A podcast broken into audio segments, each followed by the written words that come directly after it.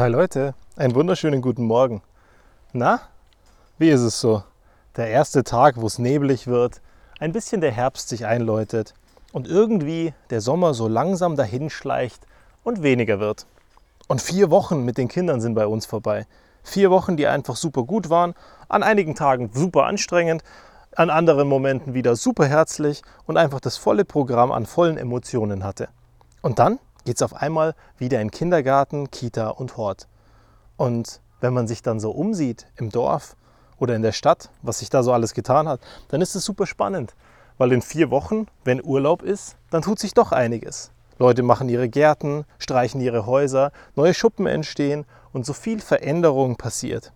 Und dann ist man in Kita, Kindergarten und Hort und sieht auf einmal die Kinder wieder. Und nach vier Wochen sind sie riesengroß geworden haben sich verändert, sind größer geworden und sehen einfach viel erwachsener aus. An den Kindern sagt man, sieht man, wie die Zeit vergeht. Ja, da ist wohl wirklich was dran. Wenn ich so an die Kinder angucke, dann denke ich mir, hey, unsere Mia ist letzten Freitag acht geworden. Wahnsinn, wie die Zeit vergeht. Aber auf der anderen Seite auch wahnsinnig, was sich in diesen acht Jahren getan hat. Wie gut es war, wie schön es war, wie toll es war. Und ich glaube, wir müssen unseren Blick schärfen für die Dinge, die da wirklich sind die gut sind, die toll sind, die uns motivieren und die uns eigentlich jeden Tag stolz sein lassen dürften. Weil irgendwie schauen wir an vielen Momenten einfach wahnsinnig schlecht hin. Da regen wir uns über die Projekte auf, die so wahnsinnig groß sind, die uns erschlagen, die uns nachts nicht schlafen lassen. Und anstatt dass wir uns fokussieren und einfach mal sagen, hey, da ist ein Projekt, das uns nachts nicht schlafen lässt, also muss ich entsprechend mich tagsüber auf das Projekt konzentrieren und nachts mich um mein Wohlbefinden kümmern, damit ich morgen auch noch leistungsfähig bin und wieder in diesem Projekt angreifen kann, machen wir einfach mehr. Wir versuchen alles zu schaffen. Anstatt einigen Leuten zu sagen, hey, das muss kurz warten, wir haben da dieses eine Projekt und danach bin ich wieder voll für dich da. Oder dann eben konzentriert an diesen Sachen arbeiten, an einem Tag in der Woche und dann in anderen vier Tagen die Woche sich um das eine Projekt kümmern.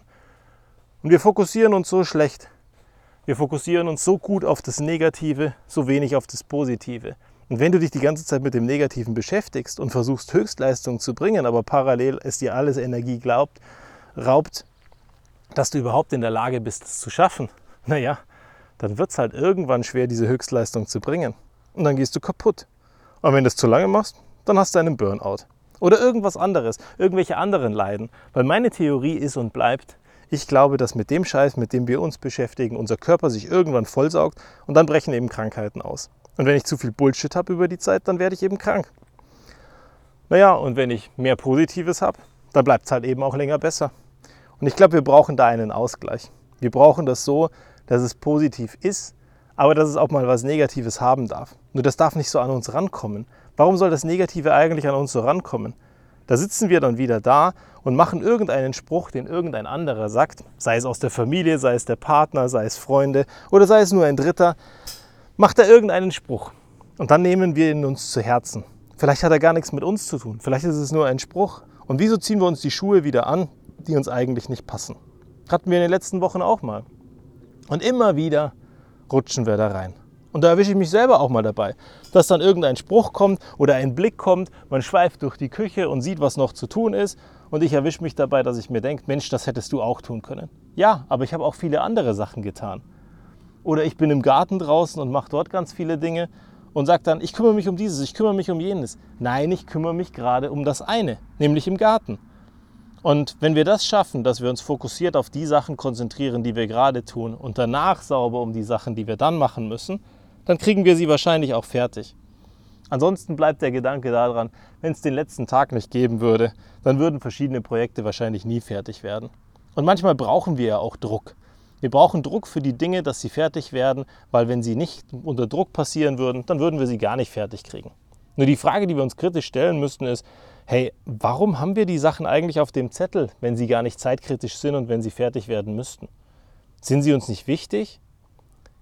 Haben Sie keine Priorität, weil andere Sachen wichtiger sind? Müssen sie dann weiterhin auf dem Zettel sein oder kann der Zettel einfach mal in den September gehangen werden und dann da wieder rausgeholt werden, anstatt im August die ganze Zeit Terror zu machen oder vielleicht sogar in den November gehangen werden? Vielleicht wäre es ganz gut, wenn wir weniger auf dem Zettel hätten und uns mehr um Prioritäten kümmern würden, um die Dinge kümmern würden, die wirklich wichtig sind und ansonsten viel mehr genießen würden. Weil ich glaube, was wir verlernt haben, ist, den Blick dafür zu schärfen, dass wir jeden Tag sehen, was wir wirklich haben. Uns geht es wahnsinnig gut. Wir wohnen in einem tollen Umfeld, wir haben zu essen, wir haben Möglichkeiten, wir haben einen Job.